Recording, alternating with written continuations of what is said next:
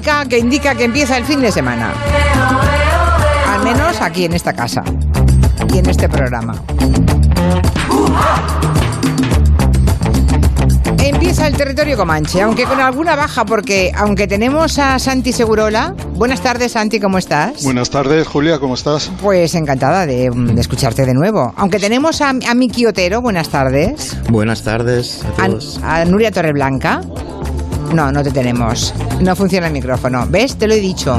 No digas, no digas que, qué más nos puede pasar. Ahora sí, sí, Ahora sí, ahora hombre, sí. Ahora espectacular. Deme un día rarito para el Comanche, deme un día rarito, nos han pasado cositas. La última es que hace mm, un par de minutos, pues en el momento adecuado, a Máximo Pradera se le ha roto el aparato. O sea, se ha- se ha ¿Cuál de todos? ¿Cómo, cómo ha sonado eso? Sí, el router. Ah. Eh, pues nada, se ha quedado, se ha quedado sin poder entrar en la radio. Así que desde aquí le enviamos un beso a Máximo Pradera, que estará en casa tirándose de los pelos, ¿verdad? Bueno, Máximo brilla siempre por lo que dice, hoy brillará por su ausencia. Eh. No pasa nada.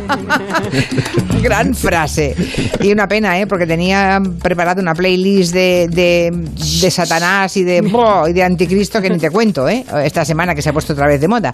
Pero bueno, nos perdemos a Máximo Pradera eh, y dentro de un ratito vamos también a incorporar a nuestro arquitecto, a David García Senjo, porque en vista de que nos ha hablado Antón Reixa, ha puesto en el paraíso las llamadas casas pasivas y que mm, él obviamente como arquitecto que está a la vanguardia de todo sabe de qué hablamos, enseguida ha puesto en Twitter, sí, las passive houses. Bueno, pues vamos a hablar de casas pasivas, que son esas casas en las que no va a hacer falta Nada. ni refrigeración ni calefacción. Y hay aquí un oyente que dice, como las termitas, que necesitan una temperatura constante de 30 grados para sobrevivir y mantienen esa temperatura dentro de su casa con una oscilación de un grado centígrado. Uno entre el día y la noche, mientras que la temperatura exterior puede oscilar entre 42 grados y 2 grados. O sea, si las hormigas lo hacen, obviamente la sabiduría humana deberá poder conseguirlo. Pero bueno, O las, las cuevas de la zona de Granada, por ejemplo, que Ah. mantienen la temperatura perfecta también. pero lo que no sé es cómo se hace una casa pasiva. Se llaman así, casas ¿Cuán- pasivas. ¿Cuántos sabéis? Sí, no, yo no sabía. Ahora, ¿no? ya verás, no. Cuando, llegue, cuando empiece a apretar el calor, vamos a necesitar unos, unos cuantos Sí. consejos. Te aseguro, Santi, que yo no había oído hablar nunca de casas pasivas. Yo tampoco. Pero por eso me he enganchado, en cuanto lo ha contado Antón Reixa, eh, David García Senjo también se ha enganchado y estará aquí en un ratito para contárnoslo. Pero empezamos contigo, Santi, porque creo que quieres hablarnos de, de un jugador de fútbol inglés, de, de Marcus Rashford, que ha conseguido una victoria frente al gobierno británico. No está mal, ¿eh? Sí, ¿Qué ha hecho Marcus Rashford? Marcus Rashford le ha ganado 122 millones de libras a cero a Boris Johnson. Toma. Hablando y- en plata. Caray.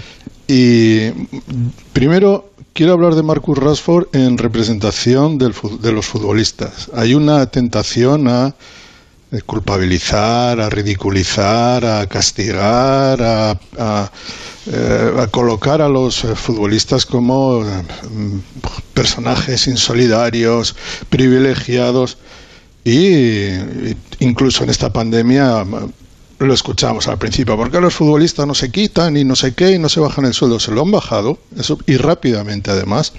Segundo, han ayudado muchísimo, discretamente.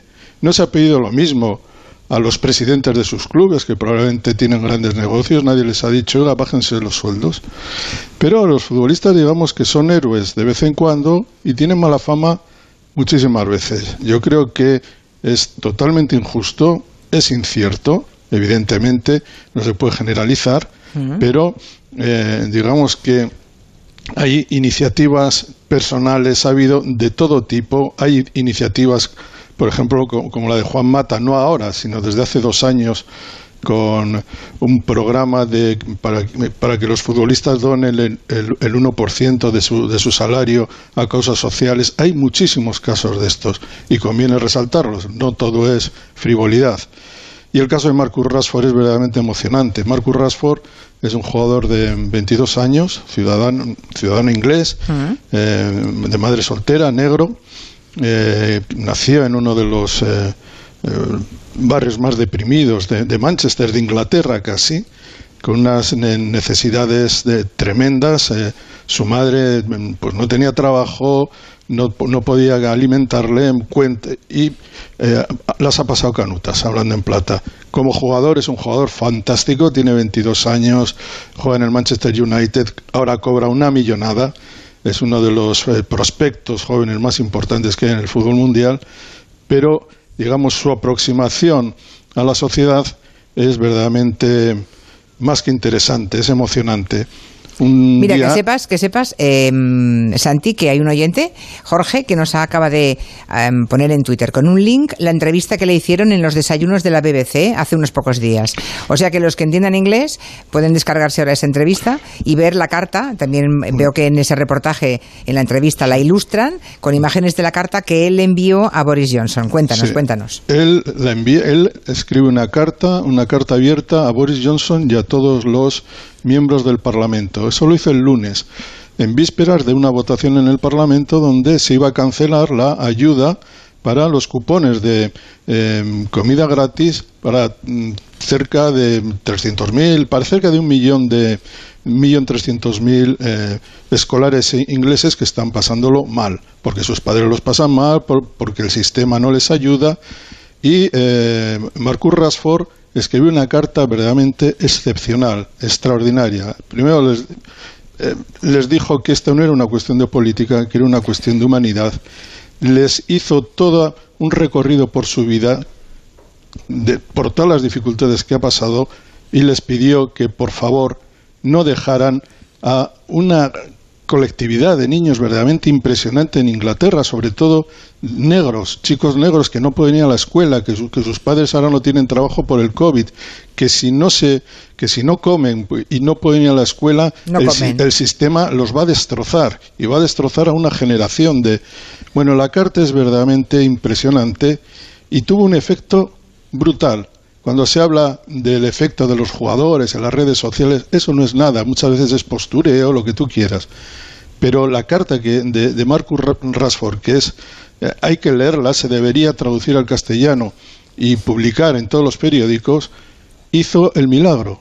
Al día siguiente el gobierno inglés, que estaba no, no, es que estaba dispuesto, había decidido cancelar este sistema de ayudas de, de comidas, de, alimentos gratis para los niños ingleses, para los niños más necesitados, cambió la opinión Boris Johnson y votaron a favor de eh, mantenerlo durante todo el verano por un presupuesto de 120 millones de libras. Eso lo ha conseguido un jugador de fútbol. Mm. No lo ha hecho hablando de moda, ni hablando de frivolidad, ni presumiendo de goles, sino contando la historia, su historia, la de un chico pobrísimo que tuvo una madre con coraje, una, una, madre que se sacrificó hasta un punto de vista verdaderamente increíble y del que ha salido una persona maravillosa. maravillosa. Y hay que decir una cosa, no estamos hablando de un cualquiera, estamos hablando de un jugador que tiene una representatividad enorme. Por ejemplo, es el jugador internacional inglés que ha marcado un gol más joven.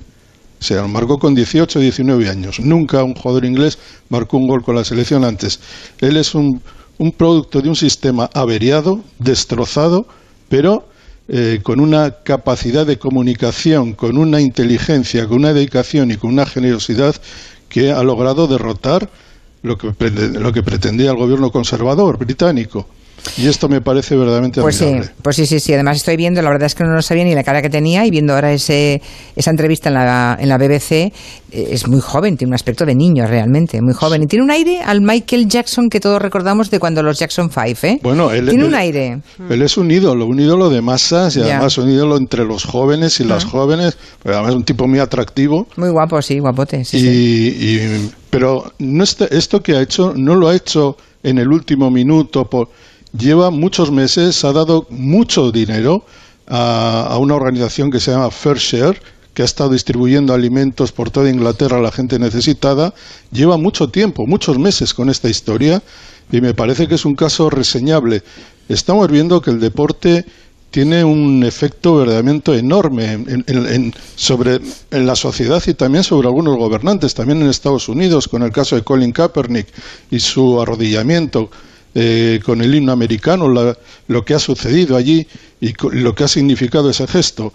Por lo tanto, muchas veces cuando hablemos de los deportistas y sobre todo de los deportistas famosos y de los deportistas ricos, hablemos con cuidado, porque muchos de ellos son muy superiores a algunos de los que comentamos y muchos de los que dirigen la política. Vale, nos hemos nos aplicamos la que nos riña si tiene razón y, mira por dónde hemos conocido a, Marco Rashford que yo no, no sabía ni que existía y bueno está bien está bien todo lo que nos has contado de él.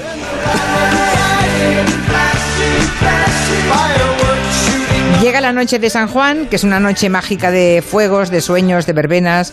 Yo deseaba que lloviera para que hubiera menos problemas con las multitudes que se juntan y pasan de las mascarillas y esas cosas, pero creo que no va a haber suerte. Creo que va a ser un día, una noche maravillosa. El verano ya está aquí y Miki Otero va a celebrar San Juan hablándonos del fuego, ¿no? Sí, y de los fuegos artificiales, es, cierto que llevamos muchas semanas mirando al techo, un techo que se nos ha hecho muy bajo en determinados momentos. Igual es un buen momento para pensar en cuando miramos al cielo ¿no? y vemos esos fuegos artificiales, porque no son los fuegos en sí, es lo que asociamos a los fuegos artificiales, que es brindar en las azoteas, en las playas. Y bueno, de hecho a mí, más que mirar a los fuegos artificiales, siempre que estoy en una situación así, me gusta mirar las caras de los que miran a los fuegos artificiales, que es algo que me pasa también cuando voy a un concierto, porque son maravillosas las caras que se le ponen a la gente, ¿no? Y los fuegos artificiales han inspirado un montón de novelas, de películas, de canciones. Estábamos oyendo una de ellas, pero en el plano de las novelas, Últimas tardes con Teresa de Marseille empieza con, con la noche de San Juan, con grandes fuegos artificiales. Y también tiene que ver con cómo idealizamos un lugar, ¿no? Los fuegos artificiales los, a lo mejor los asociamos, yo qué sé, al pueblo donde pasamos los veranos, cuando había la fiesta y había los fuegos artificiales. Y en el caso de Woody Allen lo asocia a su visión idealizada de Nueva York. Y cuando hace esa carta de amor a Nueva York en el inicio de Manhattan, que suena así... Él adoraba Nueva York. La idolatraba de un modo desproporcionado. No, no, mejor así. Él la sentimentalizaba desmesuradamente. Eso es. Para él, sin importar la época del año, aquella seguía siendo una ciudad en blanco y negro que latía a los acordes de las melodías de George Gershwin. Entonces él va, probando, va probando, va haciendo bocetos y nada le convence eh, de lo que le está diciendo a Nueva York en, esta carta de amor, hasta que dice, tras sus gafas se agazapaba la potencia sexual de un jaguar. Y entonces se da cuenta de que con las palabras no va a dar de sí, no va a decir todo lo que quiere expresar, y entonces lo que hace es subir el volumen de la canción Rhapsody in Blue y empiezan a aparecer fuegos artificiales sobre el skyline de Nueva York.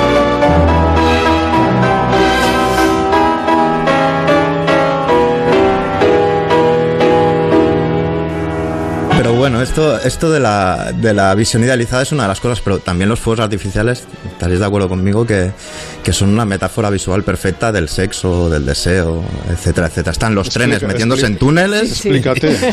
y los fuegos artificiales en el momento de despiporre, ¿no? En las películas, claro.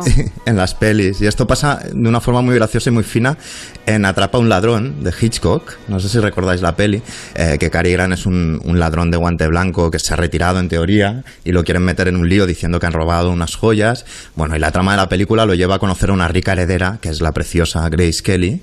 Y hay una escena que están en un sofá, ellos dos, y ella, para averiguar si él ha sido el ladrón o no, le da a entender que puede coger el collar que lleva puesto. Lo que le está dando a entender es que la puede coger a ella de alguna manera, ¿no?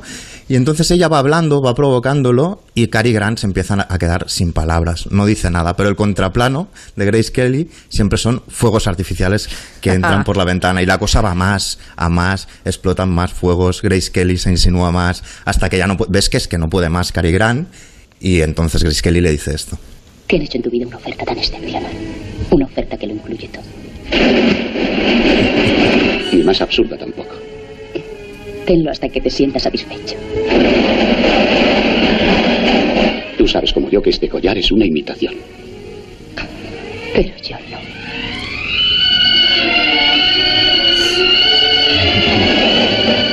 Aquí ya el despiporre, digamos. Claro. Las fallas de Valencia. ¿Aquí había beso o no? Porque no recuerdo la. Sí, el plano. sí, sí. aquí estos, había fuegos beso. fi- estos fuegos finales son con beso y luego hay el, el cauto corte de Hitchcock, que, pero que da a entender que, que hubo algo más que besos.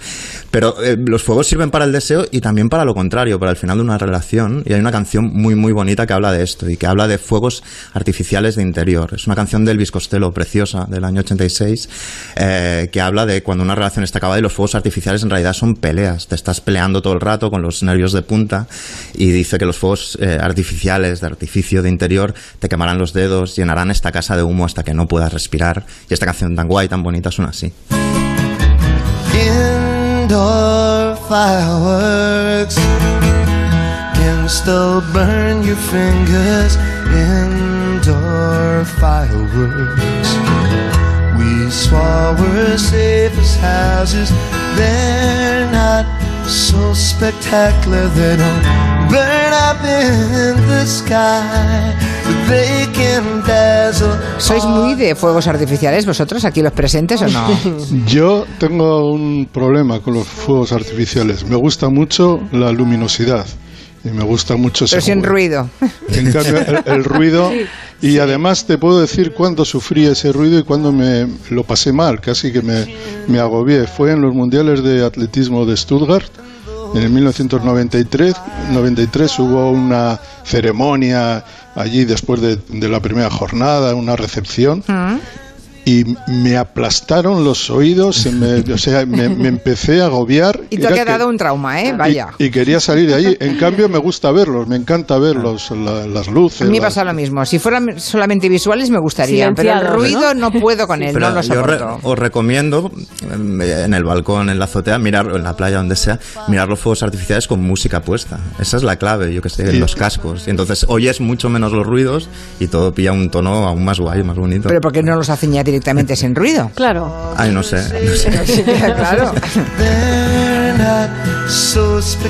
De todas formas, esta canción es maravillosa. ¿eh? Sí, Es- el, Elvis Costello no falla, como todos sabéis. Nunca, y qué letrista, qué letra.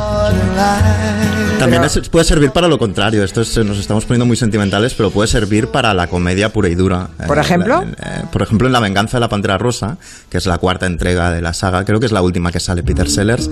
Siempre acaban las pelis con fuegos artificiales o con atropellos, etcétera, etcétera. Es como el gran final cómico. Y esta en concreto, que no es de las mejores, hay que decir, el final están, hay una persecución eh, y entran en un almacén de fuegos artificiales y la última escena es un despiporre eh, que suena así. Hola, Philip. Simón, ¿qué rayos estás haciendo aquí? He venido a ver los fuegos artificiales. ¿Fuegos artificiales? Los que te acabo de meter en el pantalón. Esto es, esto es, esto es ficción, pero hay desastres peores en, en la realidad, que es, que es lo que a mí me gusta siempre, la realidad supera la ficción, que dicen. Y en el siglo XVIII, no me extenderé mucho, pero hay un momento muy gracioso de la historia, que es cuando acaba la guerra de sucesión en- de Austria, que es, como sabéis, que se volvió una guerra casi global ¿no? en todo el mundo, y que Inglaterra estuvo muy implicada. Jorge II eh, quiso como despistar un poco la población y hacer algo a su mayor gloria y convocó una gran fiesta en, el Green Park el 27 de abril de 1749. Y entonces le encargó a Handel una música maravillosa que se titularía Música para los Reales Fuegos Artificiales para que sonaran en esa ceremonia en el parque abierta a todo el mundo. ¿no?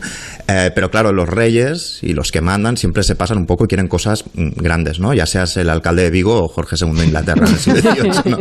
Eh, y entonces mandó construir para el acto una especie de, de casa megalómana de mente, de, de- de madera, eh, de 125 metros de largo, 35 de alto, toda una madera muy sospechosa para una noche de fuegos artificiales, en efecto.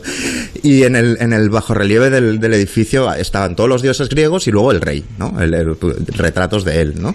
Y fue un montón de gente, como 12.000 personas, hubo líos en los puentes, como, como, como cuando hay un gran concierto en una ciudad ahora, ¿no? Y entonces empezó la cosa, empezó bien, ¿no? Empezó a sonar la, la música, que además era muy bonita, y todo iba bien, hasta que llegó más o menos este punto de la música de Handel.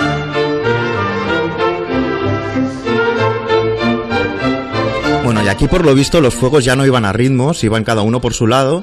Estaba sospechosamente iluminado este edificio improvisado de, de- de madera y empezó a arder. Empezó a arder todo mientras sonaba la música. Eh, con la mala suerte o con la ironía absoluta de que una de las primeras cosas que ardió es la torre donde había el gran retrato del rey que había convocado ese acto para poco mayor para- gloria. para- a mayor gloria para eso. empezó a arder cayó en el suelo la gente empezó a huir despavorida y el fuego se propagó incluso un poco por el parque dicen que no dejó de sonar la música pero la gente ya estaba en estampida eh, huyendo eh, y, así acabó este, este gran acto que, que demuestra un poco que a veces son demasiado megalómanos ¿no? los, los- Ha los habido, reyes y ha- los que mandan ¿no? ha habido grandes catástrofes con pirotecnia. Sí, ¿eh? sí, sí, Claro, Es, tanto. peligrosísimo. ¿eh? Mm. Si Muchísimo. no, si no se maneja bien, claro. ¿Y acabamos?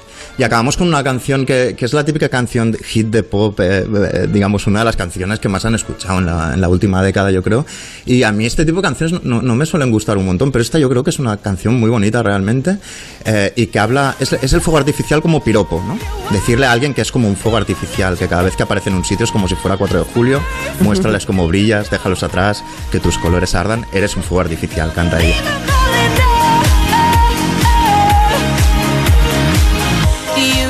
Dirán los oyentes, hombre, una canción de este siglo. De la Katy. Pero de esta- la Katy, sí.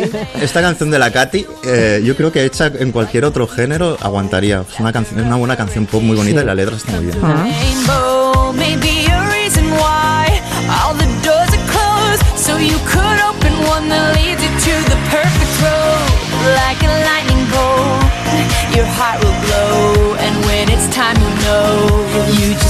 Las 5 y 32 hacemos una pequeña pausa y a la vuelta tenemos pendiente lo de las casas pasivas. David García Senjo, muy buenas.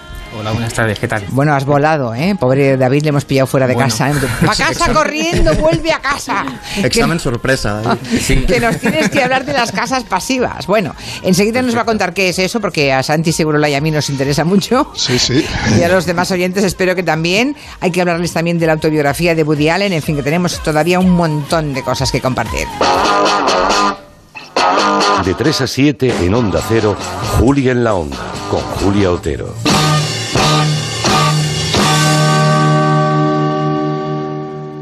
En Securitas Direct queremos contribuir a volver a la normalidad de la mejor manera que sabemos, dándote la tranquilidad de que estés o no estés en casa, tu hogar está protegido. Si necesitas instalar una alarma en tu hogar, tu segunda residencia o tu negocio, estamos disponibles para ti, como lo hemos estado siempre.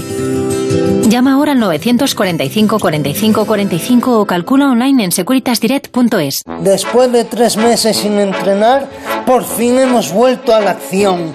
Y lo hemos hecho con otro aire, con otra energía, con otra fuerza, con otra ilusión. Pero el entrenador es el mismo, ¿no? Sí, el entrenador es el mismo. ¡Ah, qué susto!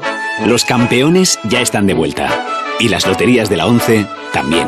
Once. Cuando juegas tú, jugamos todos. Juega responsablemente y solo si eres mayor de edad. Hola, ¿vienes a Zacatrus? ¿Zacatrus? Sí, la tienda de juegos de mesa. ¿Juegos de mesa? ¡Qué divertido! Hasta el 10 de julio hacen un 10% de descuento si sabes la contraseña. ¿Sabrías decir Zacatrus al revés? Entra en zacatrus.es y recibe tus juegos en 24 horas. O visita cualquiera de nuestras tiendas. Zacatrus. Vivir es el otro juego. Onda Cero Madrid, 98.0 FM. Si tu objetivo es volver a tener pelo, ahora lo puedes conseguir en Insparia, la clínica de Cristiano Ronaldo. Insparia ha demostrado ser la clínica líder en trasplantes capilares, realizando más de 400 cirugías en los últimos tres meses, con el máximo número de unidades foliculares garantizadas. Llama al 900-622-150 o entra en insparia.es y pide tu consulta gratuita. Electrocasión te agradece el haberte quedado en casa. Hemos preparado para tu vuelta cientos de electrolocuras. Electrocasión, lavadora Neopola Plus Plus con 5 años de garantía por tan solo 199 euros. Y así todo, somos los más baratos. Electrocasión, ¡corre que se acaban! Oliver y Alcázar, especialistas en implantología de carga inmediata, traen a España los implantes corticales para pacientes con reabsorciones extremas de hueso, sin injertos óseos, prótesis definitivas en menos de un mes y a un precio muy competitivo. Confía en Oliver y Alcázar y vuelve a sonreír. Infórmate en el 91 564 66 86 o en oliverialcázar.com. Poseemos todos los equipos y garantías de seguridad para nuestros pacientes frente al COVID-19. Porque queremos que vuelvas a disfrutar en vivo de la cultura, Pentación lanza los abonos Volveremos al Teatro, válidos hasta agosto de 2021 en los teatros de la Latina y Bellas Artes. Disfruta de la próxima temporada desde 10 euros por entrada. Compra ya tu abono en teatrolalatina.es y teatrobellasartes.es. Si tiene joyas de firma o tiene artículos de oro y plata, tiene que llamar al 91 534 6706 o tiene que ir a la Plaza San Juan de la Cruz 9. Si tiene joyas de firma o tiene artículos de oro y plata, tiene que llamar al 91 534 6706 o tiene que ir a la Plaza San Juan de la Cruz 9. Le pagarán el mejor precio y al momento. ¿Estás pensando en perder unos kilos? En Adelgar estamos haciendo uno de los mayores descuentos que hayamos hecho nunca. Y ahora te pagamos 20 euros por cada kilo que pierdas con nosotros. Sin letra pequeña, sin dietas milagro ni pastillas. Pide tu cita informativa gratuita en el 91 577 4477 y en adelgar.es. Los cuentos no siempre tienen un final feliz. Si tu marido te ha salido rana o tu mujer hace conjuros y tenía una escoba escondida, sé feliz y come perdices, pero tú solo. En Plus Legal Abogados te ayudamos con tu divorcio. 91 217 1857 o visita pluslegal.es.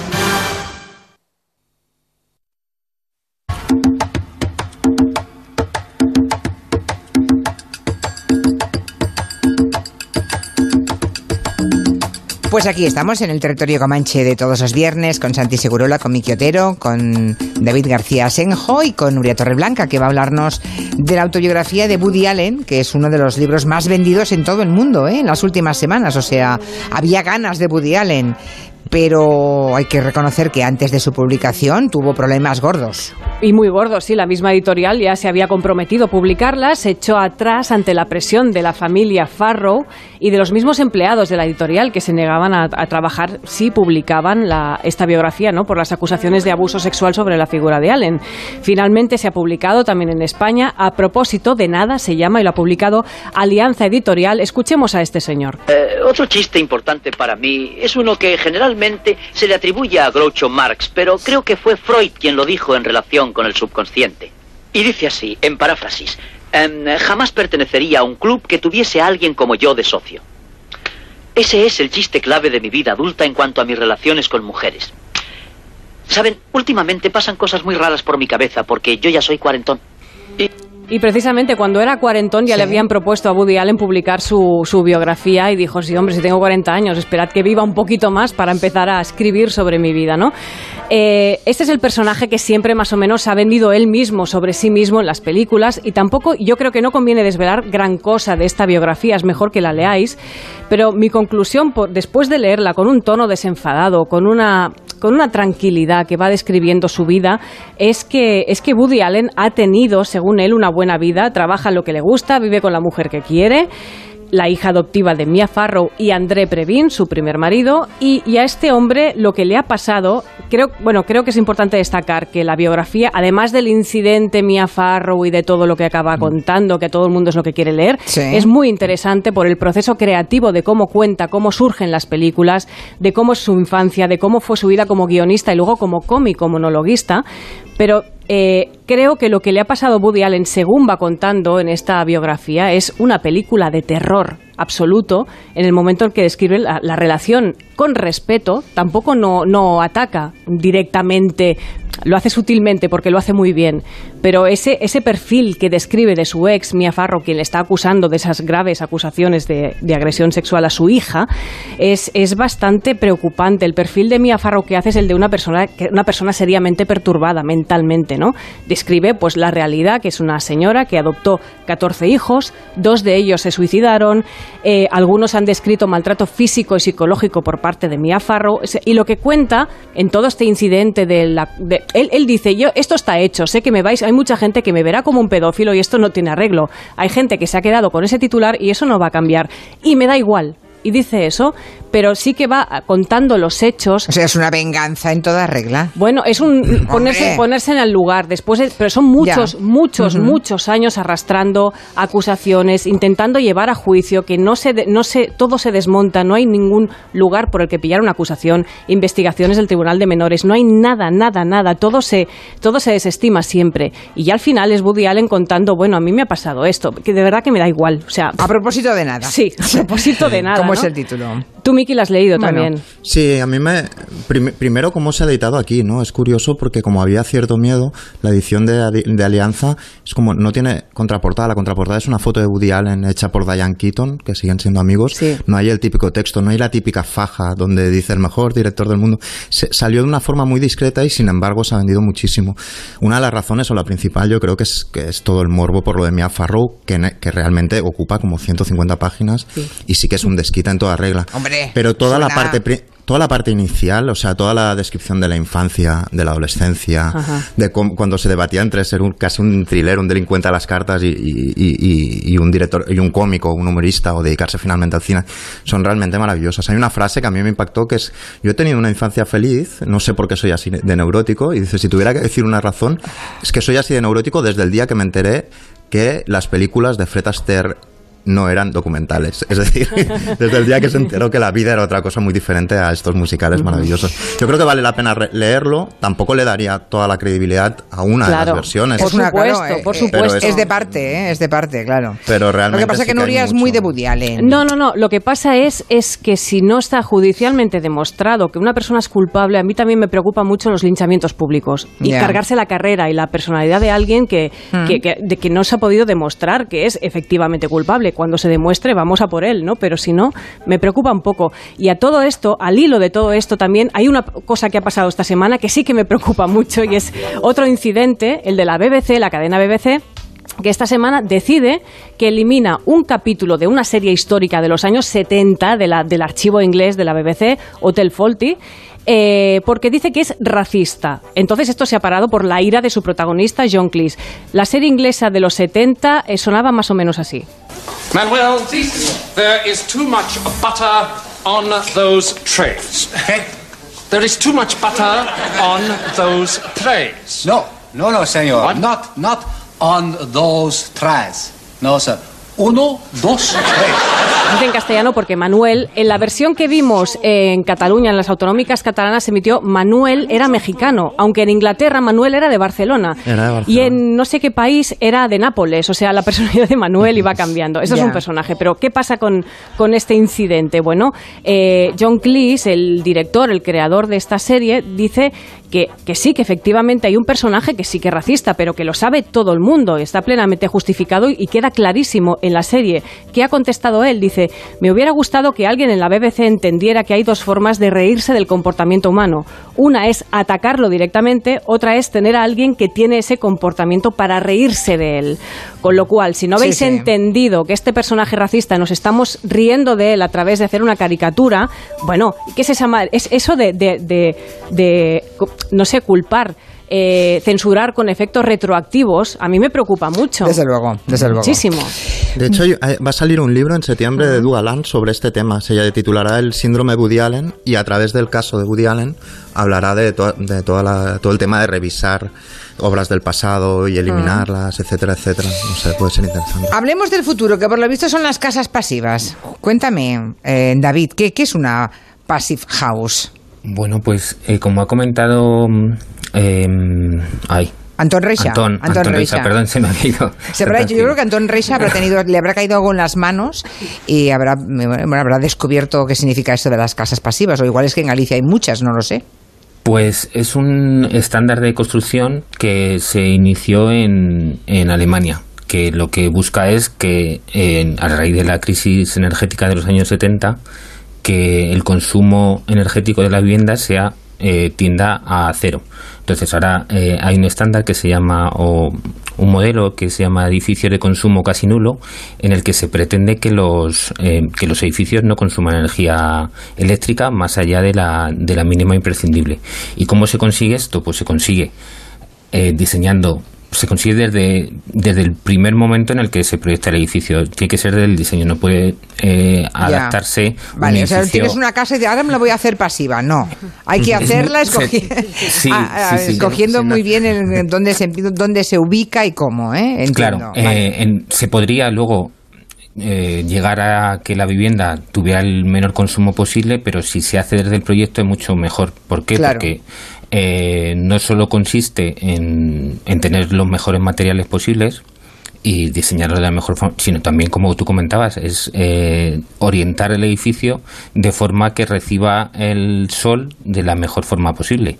Por ejemplo, que en invierno sí pueda recibir toda la energía solar que, que esté a su disposición para poder calentar las dependencias sin usar calefacción y en verano protegerse en cambio del sol y permitir circulación de aire que, que ventile las, las viviendas y que con esa propia circulación del aire pues mm, genere un buen un bienestar en el interior que garantice las eh, las mejores condiciones. Pero vamos, que eso ya de entrada en una gran ciudad no puede ser. Claro, eso tiene que ser. Pues, no, que te compras una ser. parcelita y construyes, claro. va.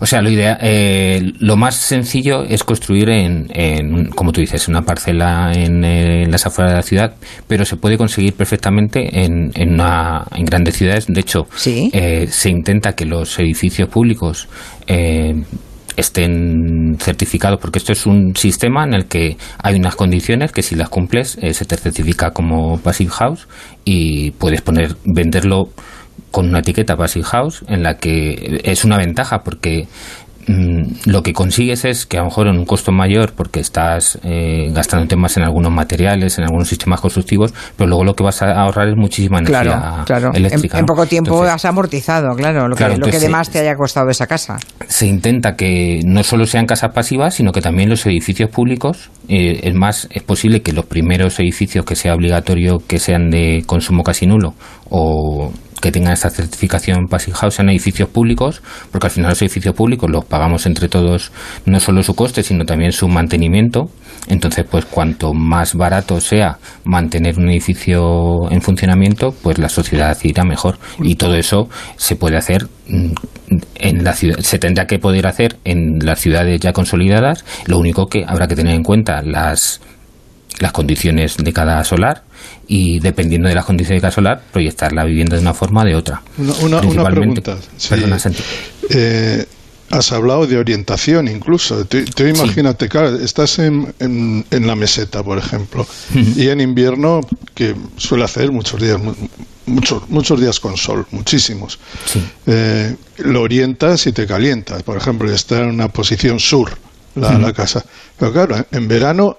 El calor mesetario a 40 grados ya puedes... eh, ¿Cómo, cómo Claro. giras eso? Y no No. co- Ya puedes ventilar, ¿no? Así. sí, pues, sí, pero, pero ventilas con un chorro de aire caliente que te...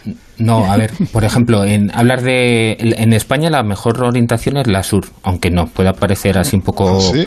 Eh, sí, sí, sí. En España eh, la orientación sur es la ideal. ¿Por qué? Porque en, ve- en invierno el sol tiene una inclinación inferior y podemos permitir que, que entre en el eh, que la radiación solar entre en la vivienda. Además aprovechando las ventanas eh, se- generamos una especie de efecto invernadero que nos podrá calentar el, la vivienda. En cambio en verano al estar más vertical eh, simplemente con poner una pequeña protección eh, que pues un toldo, un voladizo, un lo que sea, no hace falta. El sol mm, con muy poco. Sea, simplemente con el mismo diseño arquitectónico que permite que en invierno entre el sol, en verano no entra. Por ejemplo, la orientación peor en España es el oeste, que es la que eh, está mucho, muchas horas eh, dando calor en verano y muy pocas calor en, en invierno. En, en verano, eh, un edificio orientado oeste desde las 5 de la tarde le está dando el sol y como cada vez eh, tiene una inclinación menor según se va poniendo, es muy difícil proteger el edificio de, de una orientación oeste. En cambio, una orientación sur la, eh, en España es la, la ideal. En Me lo verano. apunto, ¿eh? Sí, sí, hay que sí, sí, sí. apuntárselo, porque, Eh, oye, ¿y esto lo tenéis en cuenta? Bueno, lo tienes o lo tienen en cuenta los ah, arquitectos cuando les encargan Claro. una casa? ¿O deberían Sí, tenerlo? sí. Porque yo, mm, en fin, a, a mí nunca me han hablado de la orientación y no sé. Bueno, eh, desde que entró en vigor el Código Técnico que pretendía que las viviendas tuvieran una, una calidad de construcción mayor, el Código Técnico entró en el 2006, pues hay que, bueno, incluso desde antes había que certificar cuál era el consumo que iba a tener una vivienda, cuál era el gasto de, de energía que iba a tener. Eh, no sé si recordáis, en el año 2013 empezó a haber unas campañas que, que era para la certificación de, energética de, de edificios sí. en la que se hacía como con los electrodomésticos, que se ponía una etiqueta en la que se certifica analizando las condiciones de la, de la vivienda, pues de los materiales de fachada, las carpinterías, las instalaciones y demás, pues lo que se hacía era certificar con una letra el consumo que tenía el edificio. Entonces, cuanto mejor la idea que tenía esa esa implantación del certificado de eficiencia energética era que no solo saber lo que iba a consumir tu edificio, es decir, si era A, si era B, si era C, que eso al final, bueno, a ti te viene bien porque mm, sabes que si es A consumirá menos que si es D, por ejemplo, pero eh, una, tenía un anexo eh, que era que te decía, si tú haces una serie de obras con un coste, es decir, si por ejemplo cambias eh, la, la caldera, cambias las ventanas y esa, cambiar esa caldera y esas ventanas te cuesta 5.000 euros, por ejemplo. Eh, lo que pretendía era que te dijera, con el ahorro energético que vas a tener de cambiar la caldera y las ventanas, en tres años eh, habrás amortizado ese gasto y a partir de entonces tendrás eh, todo lo que gastabas antes, pues ahora no lo gastarás. entonces, o sea, eso lo tenemos que tener en cuenta. Lo que pasa es que esto de Passive House es un estándar que va un paso más es allá. más caro, digamos. Es más caro, pero claro, al principio es más caro, Pero eh, la luego, construcción sí. será pero luego sí nos permitirá consumir mucha menos energía eléctrica y al final vivir en una mm, eh, en un ambiente lo más cómodo posible. ¿Tiene algo que ver con que- el llamado muro trombe, esto? Pues el, el muro trombe es una de las herramientas de diseño que sirve para, para conseguir que haya poco consumo de energía. El muro trombe al final es eh, una adaptación de los miradores mm, que hay en Galicia, por ejemplo, que Sí. en, en invierno eh, se cierran para que con el sol y caliente el muro y en verano se, se abren para... O sea, el muro trombe lo que hace es que genera en, en invierno un ambiente caliente tipo efecto de invernadero y luego en verano lo que consigue es con una circulación de aire que se ventile el interior de la vivienda y se refresque. Eso es el muro trombe. No, yo no lo sabía, ¿eh? pero lo pregunta un oyente. Que luego te escuchaba. buscar para ponerlo. Sí, te escuchaba y decía, eso que está contando tiene mucho que ver con el muro trombe. Bueno, Sí, estamos aprendiendo. Son cosas, ¿eh? herramientas de diseño para conseguir que en invierno se calienten los espacios Mm. y en verano se genere una circulación de aire que nos permita, eh, al final en verano no es solo el confort depende de la temperatura, sino también de la circulación de aire. Entonces, si circula un poco de aire, tipo ventilador, y lo conseguimos con herramientas de diseño de construcción, pues, pues mucho mejor. Y lo dice, y el mismo oyente añade que Passive House es una palabra así como sofisticada para poner en valor algo que ya está en nuestros pueblos de siempre. Sí, lo que ¿No? pasa es que eh, muy controlado y, por Ya. ejemplo, un muro de una vivienda tradicional de 60 centímetros, pues eh, con el valor que tiene el suelo, pues incluso Claro. es poco eficaz constructivamente, ¿no? Claro, No, claro. pero- entonces, lo que se trata es de conseguir ese efecto, es exactamente, ta- comentabais también eh, Miki Otero al principio, eh, las cuevas de Granada y cosas Mm. así, pues al final es conseguir ese, eso con el, con el diseño y la construcción contemporánea. Claro, eso que estaba pensando, esos muros anchísimos, ¿no? Generosísimos. Sí. Que yo recuerdo, por ejemplo, en las casas gallegas, claro, que te protegen del frío y del calor, pero claro, eso ocupa un espacio que Claro. fuera de esos ambientes Y rurales. aparte que, que es poco eficaz eh, constructivamente porque eh, es difícil construir con tanto material, entonces se, se busca construir con, con menos material y también aprovechar todo el suelo posible. Aquí había un oyente que decía que tiene su casa con paredes de corcho, con hormigón proyectado y que eso también mantiene las temperaturas. Sí, sí, sí, al final es una serie de herramientas eh, Sí. que es aislamiento térmico, mm, tener cuidado con las carpinterías, o sea, con las ventanas y las puertas, Mm. eh, ventilar de la forma más racional posible, lo típico de abrir las ventanas a, a primera hora de la mañana y cerrarlas para que luego, bueno, lo que se hacía, pero todo esto desde el, desde el diseño y la construcción Sí, con sí. los materiales más avanzados. Pues nada, muy interesante. Aquí tengo todo un debate en Twitter de los Eh, oyentes opinando hay- sobre al respecto. Hay expertos en esto, o sea, hay gente que se dedica profesionalmente a, a proyectar edificios de ese tipo, que sabrán mucho más, pero básicamente... Vale, todos, vale. o sea, no, está bien, nos hemos enterado de lo que significan las casas pasivas, claro. Yo he apuntado todo, ¿eh? Sí, claro, o sea, que, hay que, hay que buscar arquitectos, no todos los arquitectos Y seguramente orientación sur. sabrán, ¿no? Sí, o sea, Y el muro o sea, Dalton Trombe. A ver, todos los todos los arquitectos pues mm, estamos capacitados, incluso se nos exige que lo hagamos, pero sí es cierto que hay gente que es experta, que conoce bien los sistemas y que pues eh, tienen la certificación de las autoridades que, que dicen que, que ellos proyectan viviendas eh, con este estándar del Passive House. Bueno, el día 21 de junio de 1970 se disputó un partido que para los muy futboleros permanece en el recuerdo, ¿no? ¿Cómo para, una- lo- cómo para los muy futboleros? Para la humanidad. para la historia de la humanidad. O sea, fue un año después de que llegara el hombre a la luna. claro. Brasil, Brasil, Brasil, Italia. ganó la final a Italia del Mundial de México Y eso es un, un avance en la historia de, Ya, de- ya. de Bueno, la humanidad. Que sepan los oyentes que este domingo se cumplen 50 años de ese mítico partido y os propongo escuchar, antes de que Santi nos ponga un poco eh, en la historia, este pequeño fragmento. Fuerte disparo de derecha, vence al portero Albertosi. El único gol de Carlos Alberto en la Copa y tal vez el más importante. 4 a 1 a favor de Brasil y los hinchas de la verde amarela en las graderías ya celebraban el campeonato. Bueno. Qué kitsch, ¿verdad? Qué kitsch. Ya, ya hablaban más alto de lo normal, pero no tanto como ahora, ¿eh? No. Sí. Yo creo que era mexicano, evidentemente, el narrador, el locutor, el comentarista. No sé si es para. No creo que fuera durante el partido, pero es el típico partido donde todo el mundo se acuerda dónde lo vio. Para la gente de mi generación, los chavales de mi generación. Porque fue la aparición de lo que nosotros soñábamos. Nosotros nos hablaban de Brasil, del Brasil de Pelé, del Brasil de, de, de los regateadores, de Garrincha, de ese Brasil exuberante, pero claro, no le habíamos visto. Ya sé que había ganado el Mundial del 58, del 62, sin Pelé, porque estuvo lesionado prácticamente todos los partidos, pero la televisión no llegaba aquí. Entonces el Mundial, y en el 66 fracasó Brasil. En el 70 fue el Brasil mítico, el que nosotros el que nosotros soñábamos y el que se concretó en un torneo verdaderamente extraordinario.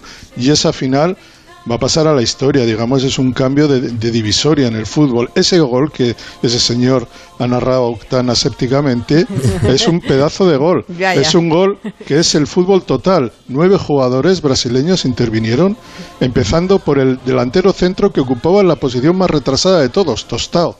Y, y la acabó el lateral derecho, es decir, el- un defensa, la acabó con un tiro cruzado, capitán, por cierto, Carlos Alberto, a un pase de Pelé, pero ahí intervino todo Dios. Clodoaldo, Gerson, Jairzinho, Tostao, Rivelino, Pele, por supuesto que le dio un pase medido, y ese gol yo creo que coronó, es lo último que se recuerda de ese mundial, y es el cuarto gol, es una obra maestra de el uno quizá probablemente el equipo más grande que ha tenido la historia, el Brasil de 1970. Mañana se cumplen 50 años y debería haber fuegos artificiales. Una buena- ¿Tú dónde lo viste, Santi, por curiosidad? ¿Dónde Sí. lo viste? Pues yo te voy a decir dónde y con quién lo vi. Lo vi en mi casa con un cura obrero que luego fue diputado de, de Herri Batasuna, Perico Salavarría. Le invitó, mi- mis padres le invitaron, vivía en un sótano y le invitaron a ver el partido. Era el año 70 y, y estuvo viendo el partido con nosotros porque él no tenía televisión y era el cura de nuestra parroquia y eh, allí en, en Baracaldo y, y, y por eso me acuerdo precisamente de aquel partido y como y la, la- la emoción que me produjo ver que Brasil era como habíamos soñado todos. O sea, fue el inicio del juego bonito, ¿no? Una experiencia mística, le dijiste Sí. al sacerdote. Bueno, eh, yo ya tengo religión. Mira, no, he sido, no he sido nunca muy religioso, la verdad. Por eso, esta, la del Pero esta era. Otro tipo de religión, está bien. Bueno, pues nada, seguramente alguien lo recreará, ¿no? En televisión. Este domingo, cuando se cumplan 50 años de ese. Vamos, digo yo, ¿eh? Porque a mí me han, Ojalá. entrado, me han entrado ganas de verlo, como no tengo ni idea de lo que me habla Santi Segurola. Pues, hombre, Pero sí. es que es que no es para futboleros, eh, eh, Julia. Hay cosas que trascienden. Vale, vale. para lo he almas entendido. Lo he Dilo, es para almas sensibles. Hoy, es hoy para almas siento decirlo, pero hoy me he puesto muy defensor del fútbol y Sí, de los sí. futbolistas y, y pido disculpas, pero No, de vez no, en no, cuando. Bueno, pues nada, me voy a buscar las imágenes de ese último golazo del Brasil-Italia. Gracias, queridos. Hasta la semana que viene a todos. Chao. Adiós. Adiós, hasta Chao. luego. Noticias.